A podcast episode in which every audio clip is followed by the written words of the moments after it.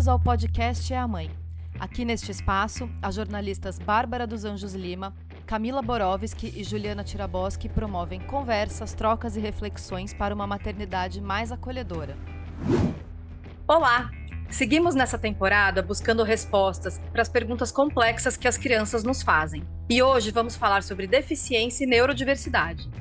Antes mesmo da conversa começar, vamos esclarecer alguns pontos. Segundo o Estatuto da Pessoa com Deficiência, considera-se pessoa com deficiência aquela que tem impedimento de longo prazo de natureza física, mental, intelectual ou sensorial, o qual, em interação com uma ou mais barreiras, pode obstruir sua participação plena e efetiva na sociedade em igualdade de condições com as demais pessoas. Essa é a definição oficial, né? É, dito isso, né, dito essa definição bem burocrática, a gente passa para as nossas dúvidas, as dúvidas dos nossos filhos, as dúvidas que acontecem, que a gente escuta em casa e a gente às vezes tem dificuldade de responder. Por exemplo, por que meu amigo é diferente de mim? Ou no caso aqui de casa, o que eu ouvi foi: Mamãe, é verdade que o fulano pensa diferente? Por quê? Bia me fez essa pergunta ao relatar uma convivência com colegas autistas na escola.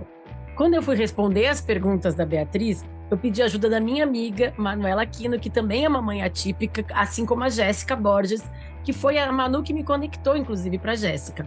A Jéssica é educadora, palestrante, ativista pelos direitos das pessoas com deficiência, membro da Abraça, Associação Brasileira para a Ação por Direitos das Pessoas Autistas.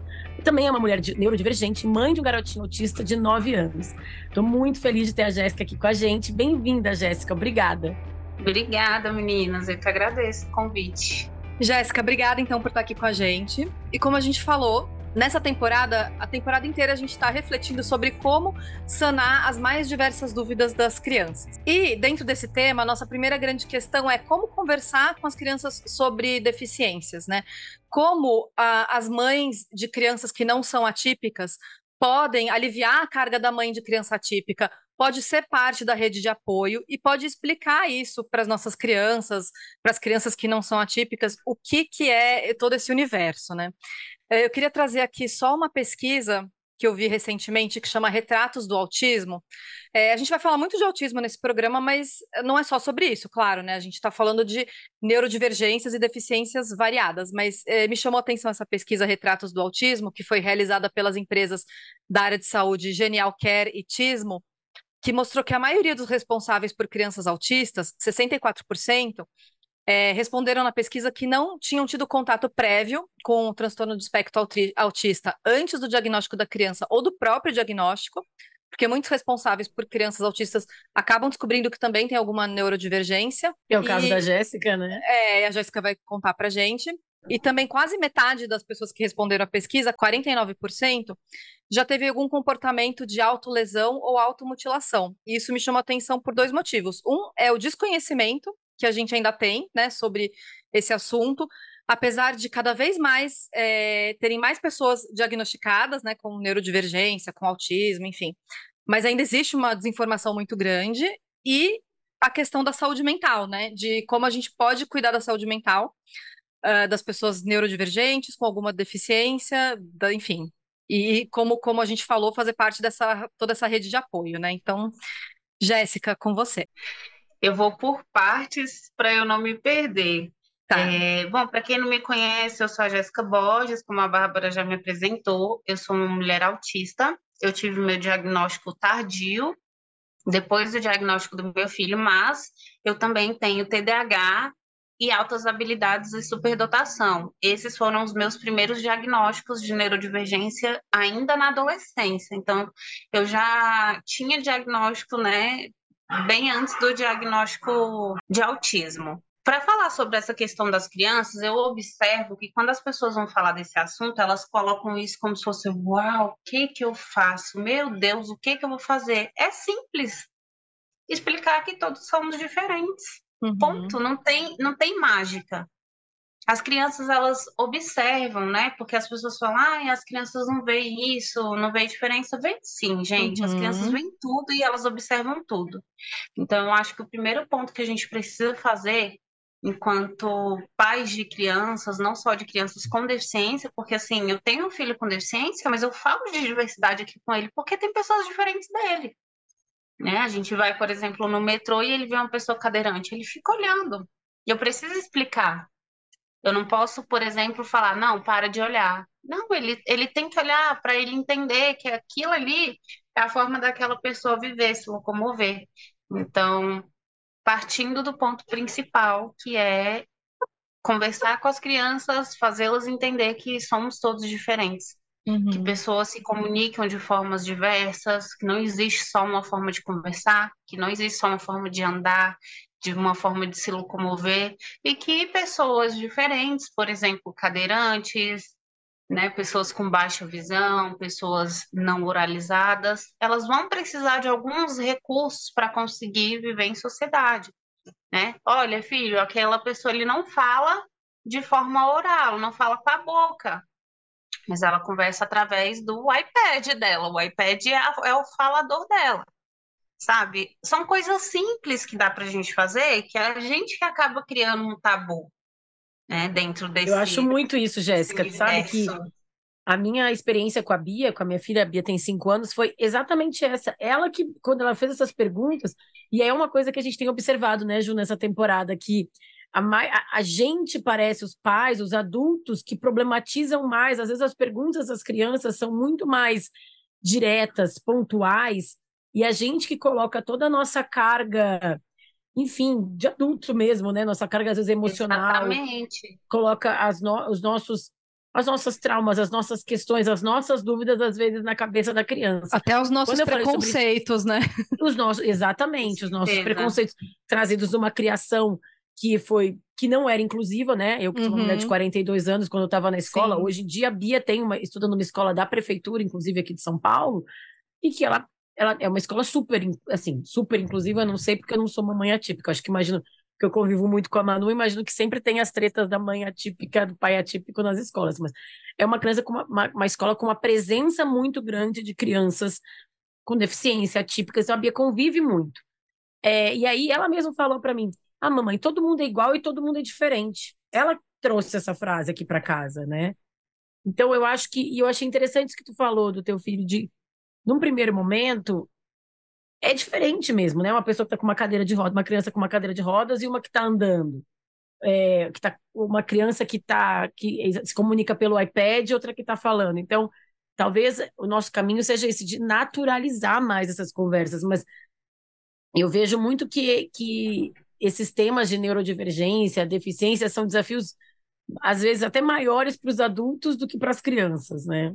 As pessoas têm medo de falar sobre o que, que é deficiência, né? A gente uhum, não foi preparado para lidar com a deficiência. A deficiência ela sempre foi tida como algo ruim, algo feio, né? De estética, questões de beleza também envolvem tudo isso. Então, por exemplo, quando a gente está numa sociedade que tem medo de discutir isso, e aí vocês trouxeram no início da nossa conversa sobre o modelo social da deficiência, que é o modelo que todo mundo deveria adotar, que não enxergar a deficiência como um problema, que o problema não está no sujeito e sim no meio em que ele vive, as coisas poderiam caminhar diferente, né? Então, por exemplo, a gente vê, a gente observa, né, é, eu vou no parquinho, eu vou nos ambientes, ou eu, eu estou em outros lugares com pessoas que têm deficiência mais aparente, porque minha deficiência, a deficiência do meu filho já não é tão visível, uhum. né? E aí eu vejo uma deficiência mais aparente, tem mães com crianças sem nenhum tipo de deficiência no mesmo ambiente, aí a mãe fica, não, não vai ver não. Tipo assim, já empurra a criança, sabe? Como se a criança não pudesse ver, não pudesse tocar, como se fosse um problema perguntar. Uhum. E aí a gente acaba supondo, né? A gente supõe sobre a vida daquela outra pessoa, a gente não deixa a criança perguntar, a gente inibe esse momento, essa troca, essa experiência, porque a gente só aprende a respeitar a diversidade quando a gente convive com ela. A gente não vai aprender a respeitar, e nem os nossos filhos vão aprender a respeitar pessoas que a gente não convive que a gente não conhece. É por isso que a gente sempre fala que é importante a convivência, que é a gente briga pela presença das pessoas com deficiência nos espaços. É justamente por isso, porque é importante essa convivência das crianças sem deficiência com as crianças com deficiência, porque é a partir daí que a gente aprende a conviver com a diversidade e a respeitá-la. Né? E aí, quando você fala sobre essa questão da saúde mental, que você traz, é um ponto super importante, porque nós tivemos uns dados bem alarmantes em 2020, e eu acho que isso se conecta com essa questão de reconhecer a deficiência, né, de reconhecer a diversidade, a neurodivergência, como uhum. parte da diversidade humana, é, porque, por exemplo, eu sou uma autista que eu sou aquele tipo de autista que as pessoas adoram invalidar. Hum. Ah, você não tem cara de autista, você trabalha, você tem filho, você é casada. E assim, nada disso é critério de diagnóstico. Né? É. Porque a gente já começa falar do ponto de que o autismo ele é genético. 97% de genético, isso já está comprovado. Então, se o autismo é genético, com certeza eu vou ter uma criança, uma criança autista em casa por conta da minha genética, que é muito alta, a carga genética é altíssima, eu não posso ignorar isso. Né? E de onde que os autistas nascem? Né? Eu acho até um pouco é, é hipócrita das pessoas né, falarem que autistas não podem se casar, porque geralmente são famílias que, se eles forem lá vasculhar na árvore genealógica, vai ter um monte de neurodivergência na família. Uhum. E aí, por exemplo, é, eu sou uma autista tida como autista funcional, entre aspas. E 2020 saiu, né? Porque as pessoas falam, ah, seu autismo é leve. E 2020 saiu uma pesquisa importantíssima do CDC, que é o Centro de Prevenção de Doenças lá dos Estados Unidos, é um dos centros que a gente tem como maior referência sobre pesquisas nesse campo, de que autistas de suporte leve, como eu, como meu filho, por exemplo, são nove vezes mais propensos a ter depressão, a sofrer com depressão. E são quatro vezes mais propensos a cometer suicídio. Então, a gente tem um número muito alarmante de suicídio dentro da nossa comunidade. Por quê? Por falta de é, reconhecimento, por inadequação, por falta de respeito, né? A gente se sente inadequado, porque o tempo inteiro o mundo está nos mandando mensagens né? Quando eu vou num é. lugar público e o lugar não tem acessibilidade, aquilo ali é uma mensagem para mim, que aquele lugar não serve para mim. Uhum. Quando eu estou numa festa e meu filho precisa sair do, da muvuca e ele tem que colocar abafador dele, as pessoas acham que isso é frescura. Isso é uma mensagem também, de que aquele lugar não serve para gente. Uhum. Então, assim, é, é, esse sentimento de inadequação levam muitos autistas a um estado de adoecimento, né? E, consequentemente, suas famílias. Então, é, um, é um, uma discussão que a gente precisa fazer. É importante, achei bem importante você já trazer isso de início, assim, porque a gente precisa discutir sobre a saúde mental de pessoas com neurodivergência. E eu acho que, e sobre acolhimento, né? Eu acho que às vezes, assim, parece que é, é isso, a gente carrega os nossos preconceitos de uma criação, de uma geração que foi criada num outro contexto, e aí, às vezes, a gente. É, essas deficiências que são mais fáceis de ver, a gente consegue lidar, ou não lidar, mas a gente consegue colocar em caixinhas, né? O que é super errado, obviamente, mas a gente consegue é, lidar de um jeito específico e não desse jeito que é o jeito de inclusão total mesmo, né? Que todo mundo tem que ter o seu espaço. Não importa o nível, do, como tu falou, autismo leve, entre aspas, aqui também. É, porque não é o, o quem é mais ou menos, tem que ter o direito para todo mundo, tem que ter o espaço em que todo mundo se sinta acolhido da mesma maneira, né? Mas eu acho que aí olhando, trazendo de volta a questão das crianças, que é o que eu vejo que na escola da Bia, é quando essa, aí tu falou da, da história do parquinho, por isso que eu me lembrei. A relação deles com eles mesmos, a maioria das vezes é muito mais tranquila do que dos adultos, né? Na escola da Bia, ela tem mais de um coleguinha com, com deficiências é, físicas, é, que para ela não é nenhuma questão, assim, sabe? Tem um, o parquinho tem um, tem um balanço maior que é o, o eu não vou falar o nome do menino, tá? Que é do Joãozinho. Que ela chama, ah, é o balanço do Joãozinho, porque é para entrar cadeira de rodas. E ela só manda, ah, esse aqui é o balanço do Joãozinho. Nem, tipo, não vou nesse porque é do Joãozinho, tá tudo bem, entendeu? É, não é uma, ah, meu Deus, como vamos cuidar disso, né? Eu acho que às vezes a gente, numa tentativa de. Às vezes, não acho que todo mundo, obviamente, né? Mas eu acho que às vezes uma tentativa de querer ser mais correto acaba sendo excludente, né? Em vez de fazer isso que tu falou, vamos lá, vamos conversar, vamos perguntar, claro, com educação, né? Óbvio, com, com quem tu uhum. tem liberdade de ter essas conversas, mas muito mais falar sobre a coisa do que tentar, porque durante muito tempo foi assim que se lidou com deficiência e neurodiversidade, diversidade, né? Escondendo. Fingindo ah, que não existia, né? Fingindo Exatamente. que não existia. Aquele, sei lá, eu na minha família tinha, meu pai tem um primo que era o primo que não ia nos lugares, porque ele, tinha, ele ia, podia causar alguma coisa, sabe? Uhum. Então, assim, a gente, em vez de acolher, hoje... É. Uhum. É. é. por isso que hoje, por exemplo, as pessoas falam: ai, tá tendo muito diagnóstico de neurodivergência, de TDAH, todo mundo é TDAH, todo mundo é autista. Não. A gente agora está ocupando os nossos espaços que é uhum. por direito. A gente está contando a nossa história, a gente está tomando protagonismo dessa história que antes eram contadas por familiares e também por profissionais, principalmente por profissionais. Né? Por que, que a gente não aparecia antes? Porque a gente estava institucionalizado, a gente estava trancado dentro de casa, Exato. a gente estava nos manicômios. É por isso que as pessoas se né? assustam, né? exatamente. Uhum. Então, por isso que as pessoas se assustam a encontrar tanta gente com neurodivergência hoje. Uhum. Porque não entenderam que a neurodivergência ela faz parte do neurodesenvolvimento, é uma condição do neurodesenvolvimento, é uma condição comum como qualquer outra condição. Autismo, TDAH é extremamente comum. Só as pessoas que não entenderam isso ainda. Uhum.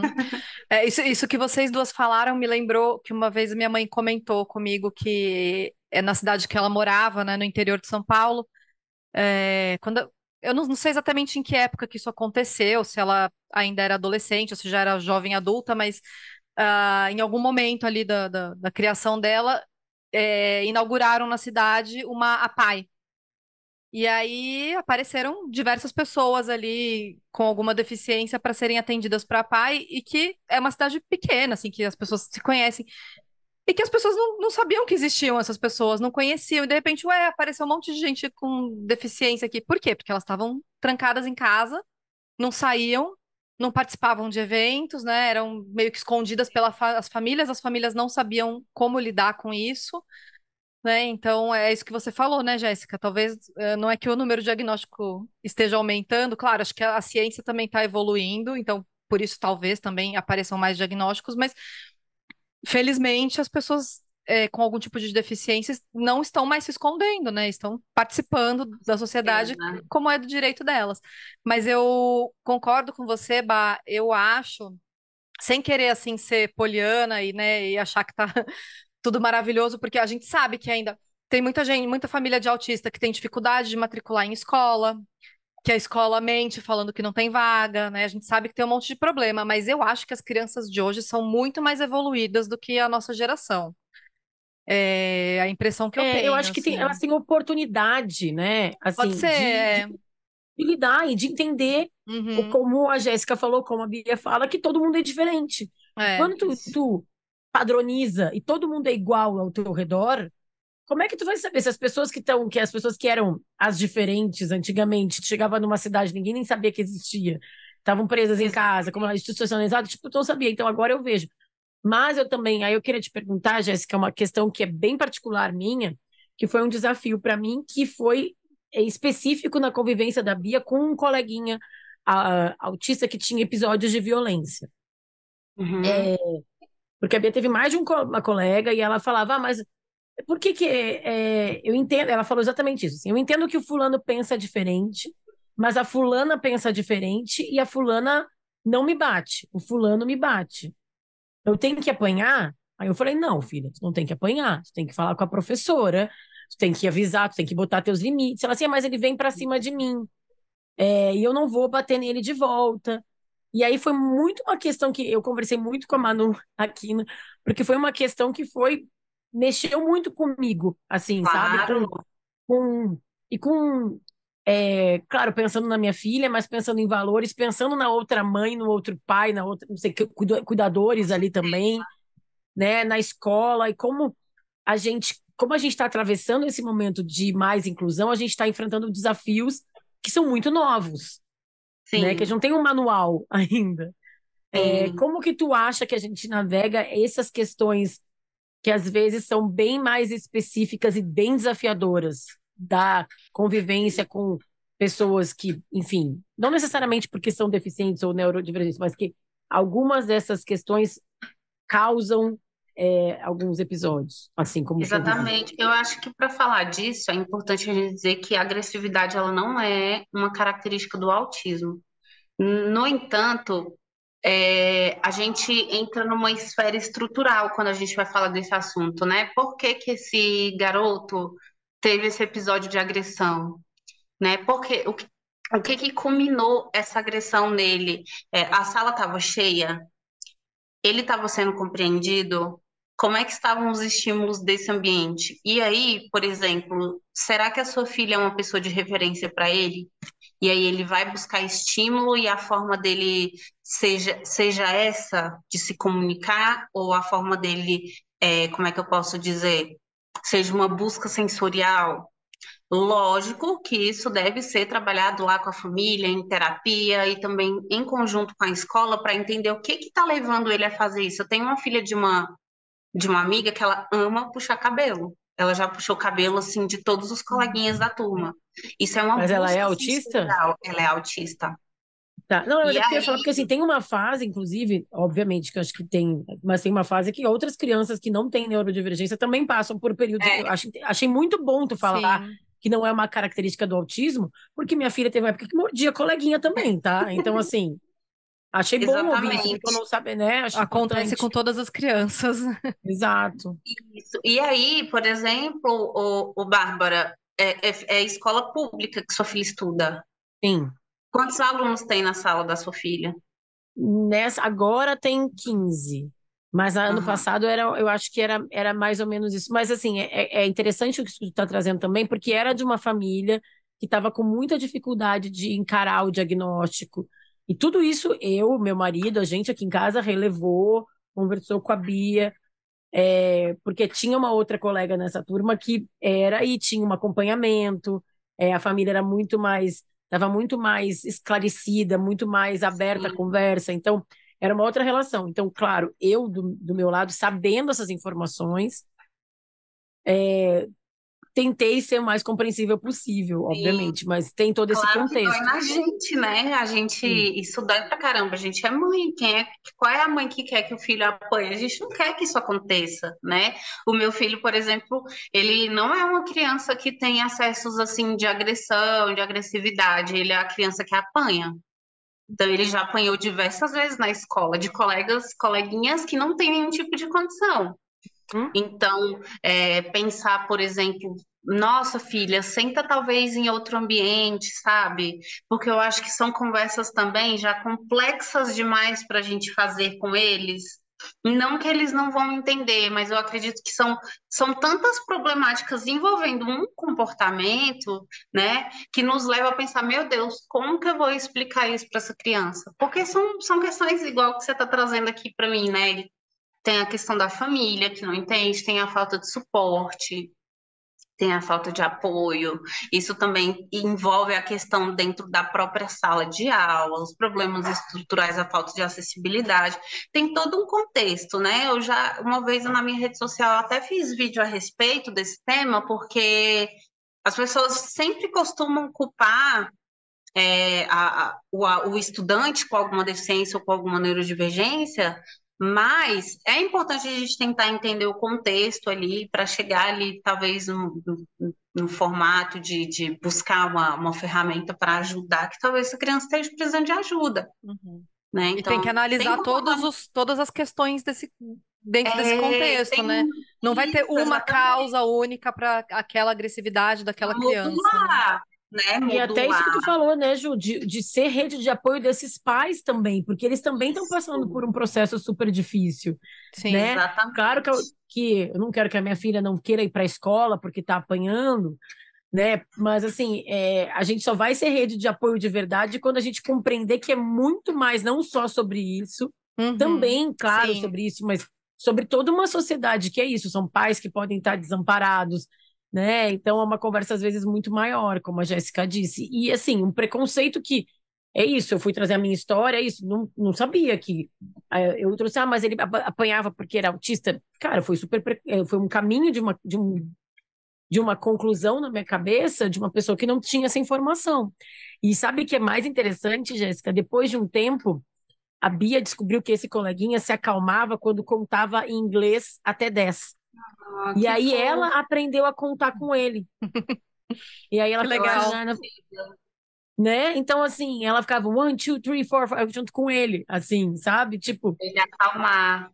Ele se acalma. Claro que a primeira vez ela bateu de volta, tá, gente? Eu tô falando que a Bia, nossa, é um ser magnânimo, uma criança iluminada. Né? Que é, que é, é totalmente normal. É, a primeira ela né? chorou, depois é. ela bateu de volta, depois, né, todo um processo. Até ela aprender a contar em inglês. De quatro anos tentando lidar com aquela situação.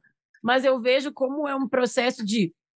Se a gente quer uma sociedade em que todas as pessoas sejam incluídas, a gente vai ter que aprender a abrir o nosso espaço para entender o outro, para entender o que o outro precisa também, claro, impor os nossos limites, que é isso que a Jéssica falou, não tem que apanhar, né? A agressividade isso. não tem que fazer parte. Mas isso. a gente tem que.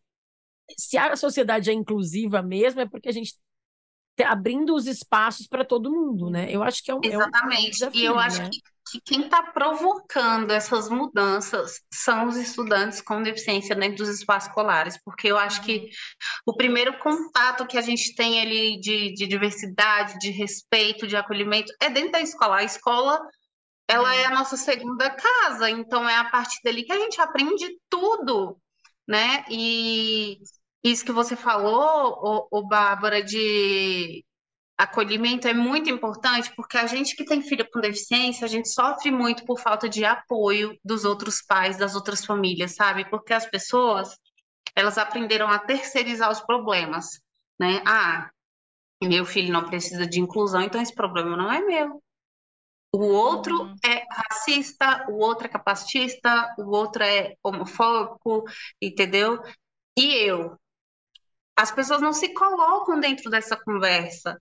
Né? Ah, meu filho não precisa de acessibilidade, não precisa de adaptação na escola, não precisa de um suporte, um apoio na escola, então esse problema não é meu. E é sim, esse problema é de todo mundo. Se a gente vive numa sociedade que é totalmente preconceituosa em todas as esferas, esse problema não foi a gente que criou, né? Assim como qualquer tipo de outras outras opressões. Então, por exemplo, a gente entender que o apoio às famílias é fundamental. Esse ano eu pude contar com o apoio das famílias da turma do meu filho. A gente passou por um super problema na escola, falta de adaptação no início do ano. Foi um problemão mesmo, assim, e foi muito bom, fez toda a diferença eu saber que, que os pais, os coleguinhas da, da turma do meu filho estavam nos apoiando. Porque geralmente a nossa maternidade ela costuma ser muito solitária. Uhum. Né? A gente fala, quando a gente fala da solidão mesmo, é em todos os sentidos. Tanto que já, já teve uma pesquisa que saiu em 2020 2021, se eu não me engano, que, pelo menos para doenças raras, 78% do, dos parceiros é, abandonam a, é. as mulheres, os filhos, quando eles nascem com deficiência ou têm um diagnóstico. Então, assim. Ainda tem esse recorte, né?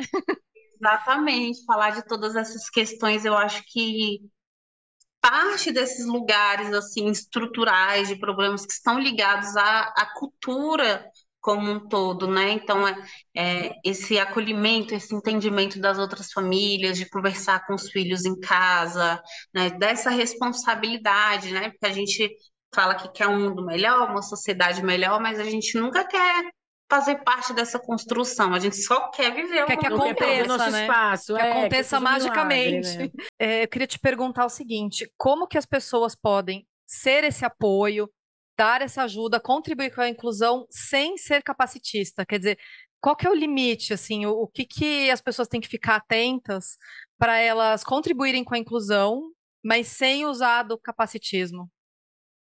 Eu acho que existem muitas formas de fazer isso, sabe? É, hoje, muitas das nossas lutas já são conhecidas. Dia Mundial do Autismo, Dia Nacional de Luta da Pessoa com Deficiência, Dia Internacional, né? Dia da Síndrome de Down. A gente já tem datas que são bem marcadas e já discutidas na TV, na mídia, em todos os espaços. Conheça as famílias, conversar. Uhum. Tá. Né? É, eu converso muito com, com, com, empresas e eles me perguntam, né? Como que eu faço para lidar com funcionário? Caramba, o que, que eu faço? Pergunta. A gente não pergunta. E a partir da não pergunta, a gente só supõe. A gente supõe e uhum. pronto. A partir dali, dessa suposição, a gente já determina o que a gente acha da vida da outra pessoa. A gente nunca permite que ela tenha, escutar o que ela tem para contar. É participar. Uhum. Vai participar das audiências. Acontecem muitas audiências públicas, caminhadas no meio da rua, né, mobilizações. É, tentar se aproximar dessas famílias dentro do, do, da comunidade escolar também. Olha, como eu posso fazer para participar mais desses movimentos de pessoas com deficiências que vocês vão? É perguntar mesmo, sabe? Como que eu posso participar? E é tentar se incluir mesmo, porque do lado de cá a gente está esperando que as pessoas venham, uhum. né? e assumir, acho também, né, a sua falta de conhecimento, assim, né? Eu vejo também que é, perguntar e assumir que talvez tu vai errar, e assumir que a gente vive numa sociedade racista, como a Jéssica disse, racista, capacitista, homofóbica, e a gente vai ser, né? Assim, no momento, assim, a gente está lutando para deixar de ser, para não cometer esses erros, né? Mas eu, eu acho que, não sei, eu fico pensando que a gente quer ser alecrim dourado, né? Assim, a gente... Eu acho é, é, é, isso também. Eu acho também que entender que combater o capacitismo, qualquer outra expressão, ou, opressão, desculpa, é, não é sobre combater pessoas, é sobre a gente combater ações que nos trouxeram até aqui. Eu acho que é entender isso, sabe? Porque quando a gente fala dessas questões, as pessoas já levam, ai meu Deus, está me ofendendo, já levam para o pessoal. Eu acho que não tem problema nenhum a gente se reconhecer com, enquanto pessoa preconceituosa, mas o que a gente faz com essa informação depois, a partir dali, é o que vai uhum. contar. Eu acho que a gente ser pessoa com deficiência ou familiar de pessoa com deficiência não torna a gente menos preconceituoso. E acho que até, que até, é até importante, eu acho, a gente até explicar o que é capacitismo, porque pode ter gente que não, não saiba o significado da palavra, né? No meu entender, posso estar errada, Jéssica me corrija, eu acho que é você tratar aquela pessoa com deficiência ou com algum tipo de neurodiversidade como menos capaz, né? Como é, subestimar a capacidade daquela pessoa de resolver seus problemas, de, enfim. De ter direitos iguais, né? De ter direitos também, né? Sim. né? Achar que não tem. Mas acho que não é só uma discriminação, né? Acho que é tratar a pessoa como incapaz, né? Seria isso? Isso, também. É o preconceito contra a pessoa com deficiência. Uhum. É, é achar que essa pessoa é tirar ela do lugar de humano ali tratar como um coitadinho, né? Uma vítima e, e, Exatamente, tratar essa pessoa como uma vítima, como uma pessoa doente, como um anjo, supervalorizá-la por conta da deficiência, que tem muito isso, inclusive é uma, é, é, uma indicação que eu queria deixar depois, né? Mais para frente eu vou, antes da uhum. gente se despedir, eu vou deixar uma indicação bem legal tá, para vocês. Guarda mas... para o nosso bloco do guarda, Conselho de Mãe. É. é. Ô, ô Jéssica, mas... sabe o que eu queria saber? É, é, tem, Desculpa. Tem termina. várias vertentes aí do, do, do, capacitismo que a gente chama até de faceta, sabe? Que é. Ah Aí, e, e enxergar essa pessoa como coitada, como doente, como um uhum. castigo de Deus, um castigo divino, Nossa. né? As pessoas usam que horror, né? É, inclusive o anjo, né, que veio para que uhum. é uma bênção para os pais, alguma coisa assim, é, é também. No, né? Na comunidade do autismo eles veem muito assim, eles chamam a gente de anjo azul, né? E é uhum. problemático, porque assim, beleza, toda Qualquer pessoa tem direito de enxergar o seu filho como um anjo, como ser iluminado na sua vida. No entanto, é porque, para nós, a nossa problemática é porque é, isso desumaniza a pessoa. Sim. Pessoa, pessoas autistas podem cometer crimes, mentir, fazer, cometer atrocidades, entendeu? Nós somos pessoas, né? A sociedade. Então, quando você enxerga essa pessoa, ah, eles são os anjinhos. Não, cara, nós somos uhum. pessoas. Anjo não precisa de política pública, anjo não precisa de é. acessibilidade, anjo não precisa de inclusão. Então, uhum. é um lugar desumanizador, assim, vem essa a, a nossa crítica no geral, ela vem desse lugar e não porque, ai, você não pode achar que seu filho é um anjo. Ele pode ser sim um anjo na sua vida mas não porque ele tem deficiência. Uhum. É, inclusive, tem uma vereadora aí do, do interior do, de Pernambuco, até fui buscar aqui o nome, a vereadora Zileide Monteiro, né, que está sendo Nossa. investigada agora, porque ela falou que é, ter um filho com deficiência era um castigo de Deus, né? Não, Imagina castigo uma... é a gente conviver com gente desse tipo, Imagina né? Uma, uma, é. uma, representante do povo falar uma coisa dessas, né? Tem que ser investigada mesmo. Exatamente. E ela, ela renunciou, né, para não ser caçada. Malandra, né? Ela foi malandra, malandra, mas ela tem que responder mesmo assim, né? Que, é, que parece que o partido também disso. resolveu expulsá-la do partido. É. Mas, enfim, né? É, espero que essa, esse tipo de ação passe a ter cada vez mais consequências, né? Exatamente. Exatamente. Ô, Jéssica, eu queria te perguntar, quantos anos tem o teu filho? Nove. Nove. Aí tu falou que tu passou por agora por uma questão na escola e tu te sentiu acolhida. É, como é, como... Conta um pouquinho pra gente essa tua história, assim, né? Que tu, por causa do diagnóstico uhum. dele, tu descobriu o teu diagnóstico.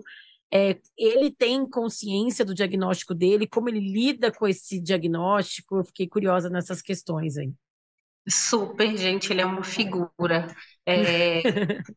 ele teve o diagnóstico muito cedo. A gente começou a desconfiar, ele era um bebezinho de seis meses. E ele já tinha características muito acentuadas, assim. Então, quando ele tinha um ano e meio, ele já estava com o diagnóstico fechado de autismo. Quais características que apareceram, assim? Ele tinha muita, muito comportamento repetitivo que é o que as, as, famílias chamam de estereotipias, né? Assim, na, a gente tem dois, a gente tem nomes dentro da comunidade, nomes do que é conhecido por todos, então vou falar dos nomes que é conhecido por toda a sociedade, né? Que é a estereotipia, que são movimentos regulatórios. Ele fazia tudo, ele fazia assim, ó. Tudo que ele ah. pegava, ele fazia esse movimento. Eu chamo até de estereotipia oficial, que ele faz isso até hoje. Hum. Ele não apontava, ele não olhava nos olhos, ele parou de mamar muito cedo, é, todas as características assim bem acentuadas, sabe? E aí ele teve o diagnóstico, né? Desde sempre fez as terapias e tudo. E quando eu comecei a fazer as leituras para entendê-lo, para tentar entender melhor o comportamento dele, eu comecei a me identificar. E eu já tinha diagnóstico de TDAH, né, da, desde a minha adolescência. Então, eu me identificava e ficava, caramba, será? Né? Eu gosto de dizer que é um processo.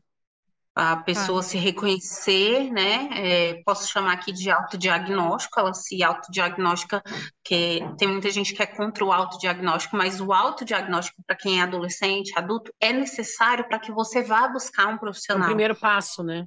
É o primeiro passo, você se reconhece.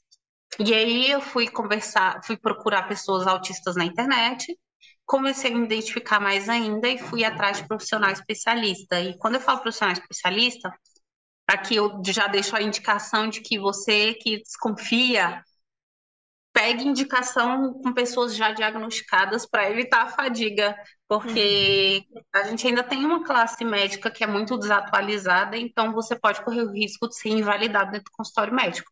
Uhum. E aí peguei indicação de profissionais e fui fazer minha avaliação. Mas assim, eu estou contando aqui resumidamente, mas isso demorou um ano mais ou menos. Só a minha avaliação durou seis meses, cinco, seis meses. Então foi todo um processo de me reconhecer, de entender que mesmo sendo casada, mesmo falando, me comunicando bem, mesmo tendo filho, eu era autista.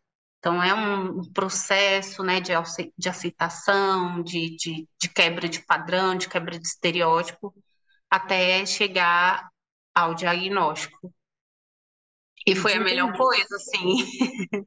E de entender, né? Eu acho que é isso que tu falou também lá mais pra, no começo do programa, que são que tá todo mundo falando, que tá parecendo mais, mas é porque, na verdade, a gente tá entendendo que tem mais tipos que, né, que não é, não uhum. existe uma coisa fechada. E, Isso, é e porque aí... o autismo ele é um espectro, né? Eu, uhum. eu, por exemplo, sou totalmente diferente do meu filho. O meu filho é uma criança super sociável. Super sociável. Eu já não sou tão sociável como ele eles comunicam muito bem também, né? É, falar também não significa que a gente seja menos autista, né? Ser funcional, entre aspas, como as pessoas acham, também não significa que a gente seja menos autistas. A gente desenvolveu habilidades e isso é bom pra gente, né? Isso é bom para todo mundo.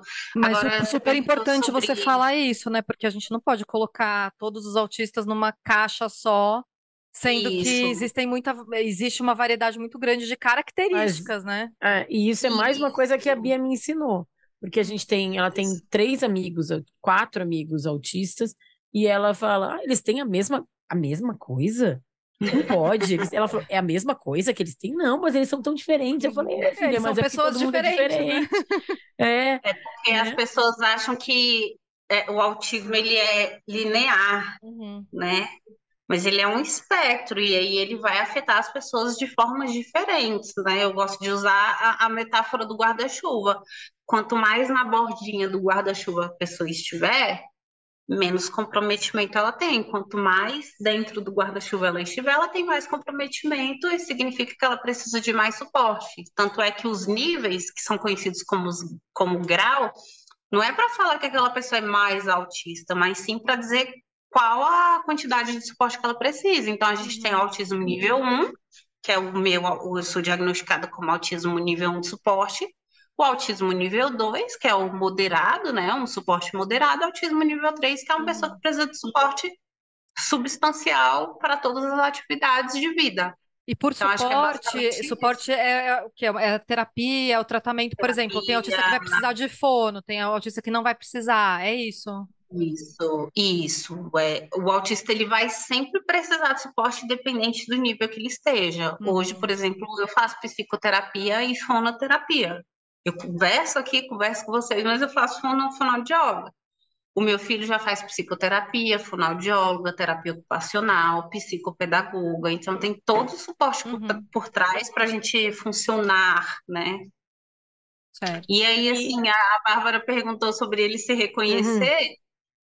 Ele super se reconhece. A gente sempre tratou o, assunto aqui com, com naturalidade, como eu sempre contei na, pelas redes sociais sobre o tema, autismo para lá, TDAH para cá, ele está sempre falando: Oi, gente, eu sou o Ravi, eu sou um rapaz de 9 anos e eu sou autista. Ele já sabe que ele é diferente, uhum. ele já sabe que ele detém alguns direitos, né? Ele sabe que ele pode, por exemplo, pegar a fila preferencial porque ele não tolera muito tempo numa fila. Ele sabe que ele tem direito a uma entrada no parque de diversões, por exemplo. Ele já chega lá no parque de diversões: Oi, tia, pode colocar a pulseira aqui no meu braço, eu sou autista.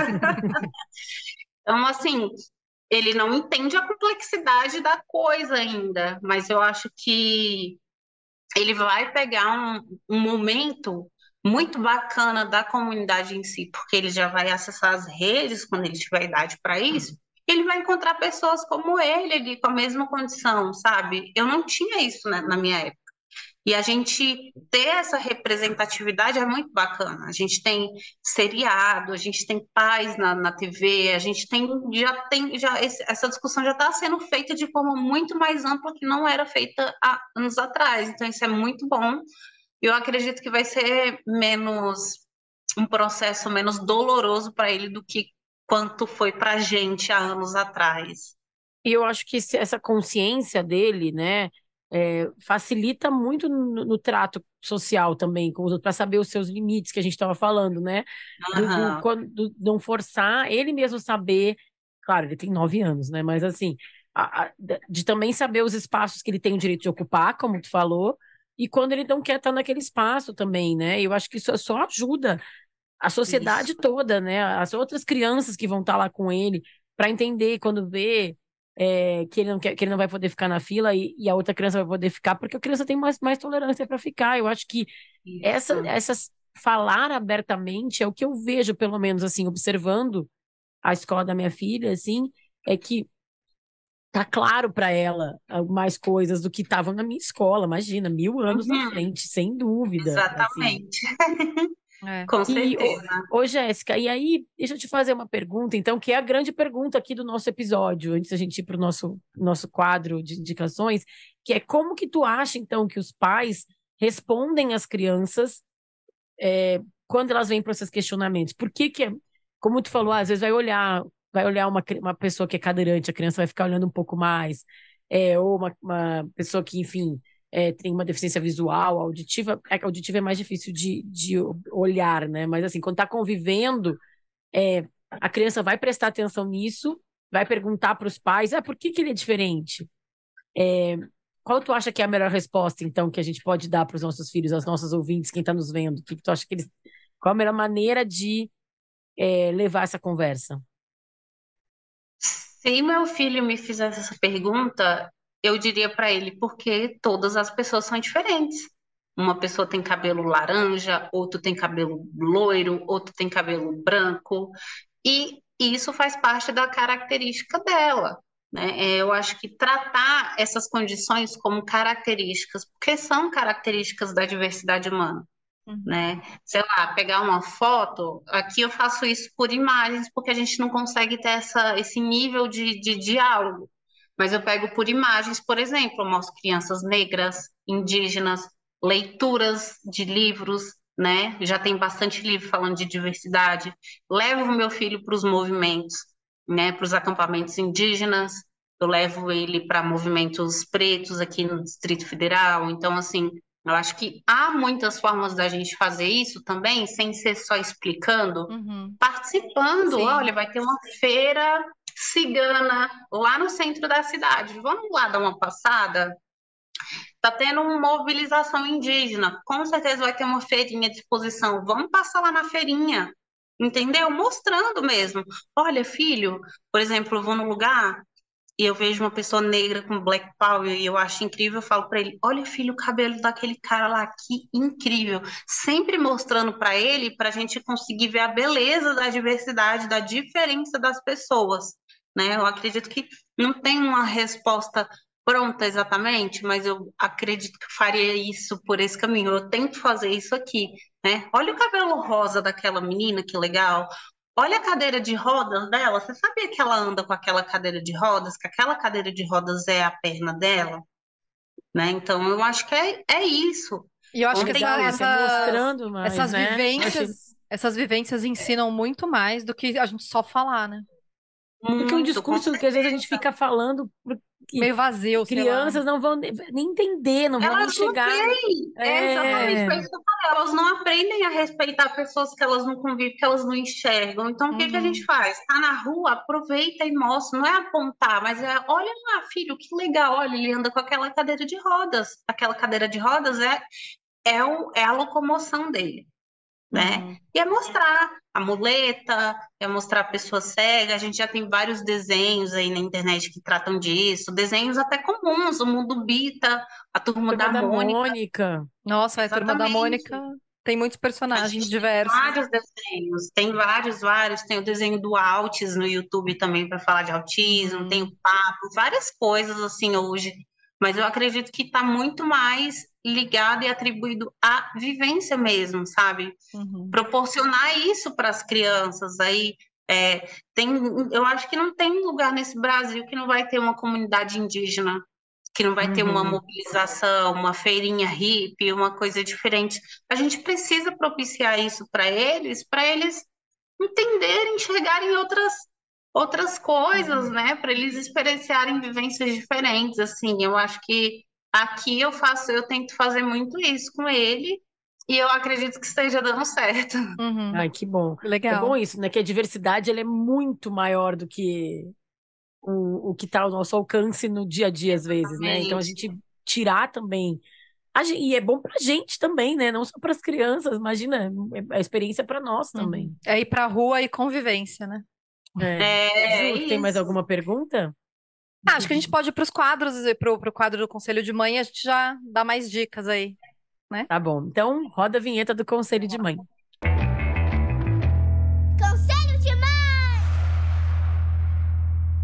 Jéssica, ouvintes, gente tá vendo a gente aqui também, é, eu ia falar telespectadores, a gente não descobriu qual é o nome que se fala, né? É, né? Pessoas visualizadores. Audiência. Audiência, pronto. Não sei. É, o Conselho de Mãe é um quadro que a gente dá conselhos para quem tá, para os nossos ouvintes. Então, pode ser uma série, pode ser um filme, pode ser um perfil no Instagram, pode ser um comportamento, uma coisa mais prática. Eu vou começar.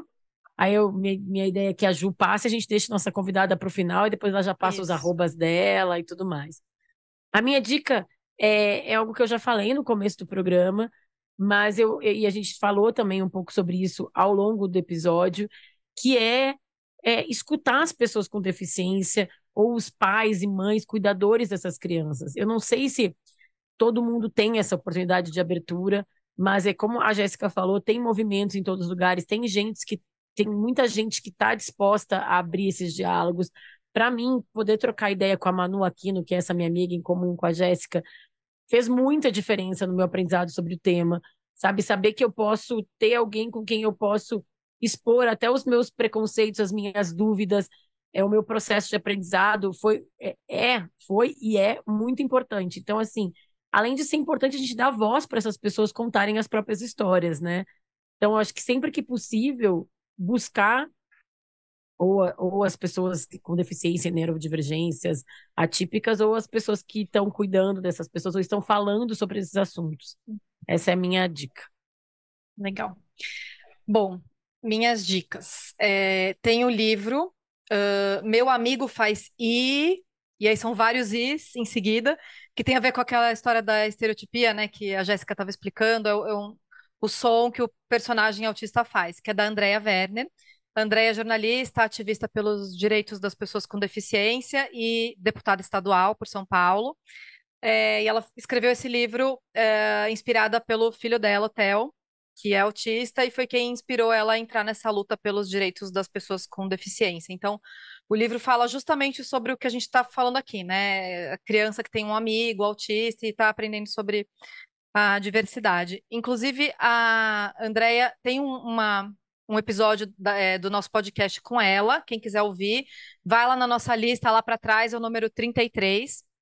E ela também é fundadora de um instituto que chama Lagarta Vira Pupa, que promove vários encontros em algumas cidades aí pelo Brasil, é, piqueniques e encontros para famílias de crianças atípicas, mas que são abertos ao público em geral. Então, ainda né, pegando carona aí nessa dica da Jéssica de conviver, né, mais com, com a diversidade, tem eventos, né, promovidos por instituições que as pessoas podem buscar. E também tem uma série que eu acho muito legal, que chama Atypical, Atípico. Ai, maravilhosa. Que tá na Netflix. É eu já, já falei dela aqui. Eu não lembro se eu dei essa dica no episódio da Andrea ou em algum outro episódio, eu já falei dela aqui. Mas que eu acho muito legal e que retrata bastante, assim, como que a, a mente do, de uma pessoa autista funciona, né? O personagem principal ele é um cara de, sei lá, seus 17, 18 anos que está em busca da sua independência. Então ele quer namorar, ele quer trabalhar, ele quer ir morar sozinho. E aí fala da relação dele com a família, do receio da mãe dele de deixar ele ir para o mundo, né, e morar sozinho, mas ele quer se virar e ter a vida dele. E eu acho que é uma série muito legal. Ah, é então... incrível. Não, é uma série legal, né? Assim, é Sim, é sériezinha é, boa pra ver. Uma série super não é gostosa. aquela né? coisa assim, né? Que às vezes a gente pensa, ah, vai ser meio professoral. Zero, é uma não, série divertida não, é. como qualquer Muito outra que tu boa. assiste. É. é. Só pegando uma emenda, então, nessa da Ju, eu vou indicar uma outra, um outro é, reality show que eu adoro, como eu adoro todos os outros realities de namoro, que é o Dating é, Namorando no Espectro. Ah, esse, esse eu não nome, assisti né? ainda, queria ver. É, Chama Namorando no Espectro? eu acho, é, eu acho que é alguma coisa assim. A tradução Amor não no sei. Espectro. Amor no Espectro, que é, é uma graça também, que mostra também os jovens indo é, saindo para tentar ter encontros, namoros e as relações sociais. E fala muito sobre isso que a gente falou aqui também, do estar tá inserido, mas saber que o, o, quais são os teus limites, os limites uhum. do outro. E é muito interessante porque tem uma especialista que acompanha eles que, que fala sobre isso. Ó, oh, tudo bem, vai até onde tu consegue, mas tu falar isso para a pessoa, ela pode entender isso. Então eu acho que é legal que também coloca todo mundo nessa conversa, né, da Exatamente. É. Da gente precisar também entender o, o outro, né? Não só as uhum. pessoas nos entenderem, mas a gente também entender o outro. É isso. É um exercício. Hum. pois é, a minha indicação é um vídeo no YouTube, é um talk da, da Stella Young, que chama Eu Não Sou Sua Inspiração, para falar de uma das facetas do capacitismo, que é a supervalorização de pessoas com deficiência. Uhum. É um, um, um talk maravilhoso. Stella Young, Eu Não Sou Sua Inspiração, é maravilhoso. E de série, eu indico a Advogada Extraordinária, eu acho que de todas as séries que ah, já legal. saíram, essa foi, foi uma das mais Coreana, bem né? retratadas, né? assim, uhum, foi uma das mais bem retratadas a experiência e também por se tratar de uma mulher, né? Porque a Uhum. gente ainda a gente ainda vê o autismo sendo retratado a partir do viés masculino, né? De acharem Sim. que é mais comum em homens do que mulheres. Então, é uma, uma ótima dica que eu deixo aqui para vocês. Perfeito. E é linda essa série, né? Ela é muito é... bonita, assim, sabe? Tipo, as cores, a direção de arte, Exatamente. Né? Exatamente. Gente, todas as nossas dicas vão estar na descrição do episódio, na plataforma que você está escutando ou no YouTube. Então, os títulos das séries, livros, vai estar tudo lá, tá bom? Jéssica, também fala aqui teu arroba, conta Isso. um pouquinho do que tudo do conteúdo que tu produz nas redes sociais, que eu acho super legal. Então, acho que é legal as pessoas conhecerem seu trabalho também. Legal, gente. Eu tô no Instagram como arroba sou Jéssica Borges. Eu produzo vídeos e conteúdo sobre neurodivergência, não só sobre autismo, conto um pouquinho também da minha maternidade, da minha militância. E tô no Twitter também como arroba Borges, Gé com três Es, Gé Borges. E é isso, gente. Eu tô, tô por aí nas redes sociais, vocês me encontram lá também. Sejam todos bem-vindos. E muito obrigada aqui pelo espaço mais uma vez. Eu adorei o, o, o nosso papo. Legal. A gente que agradece. Obrigada né, a você. Sim, obrigada. foi muito legal. Muito bom. E obrigada para todo mundo que ouviu ou assistiu até aqui. Isso. Semana que vem tem mais, né, Ju? Até a próxima, gente. Até. Tchau, tchau. Tchau, tchau. Podcast é a mãe.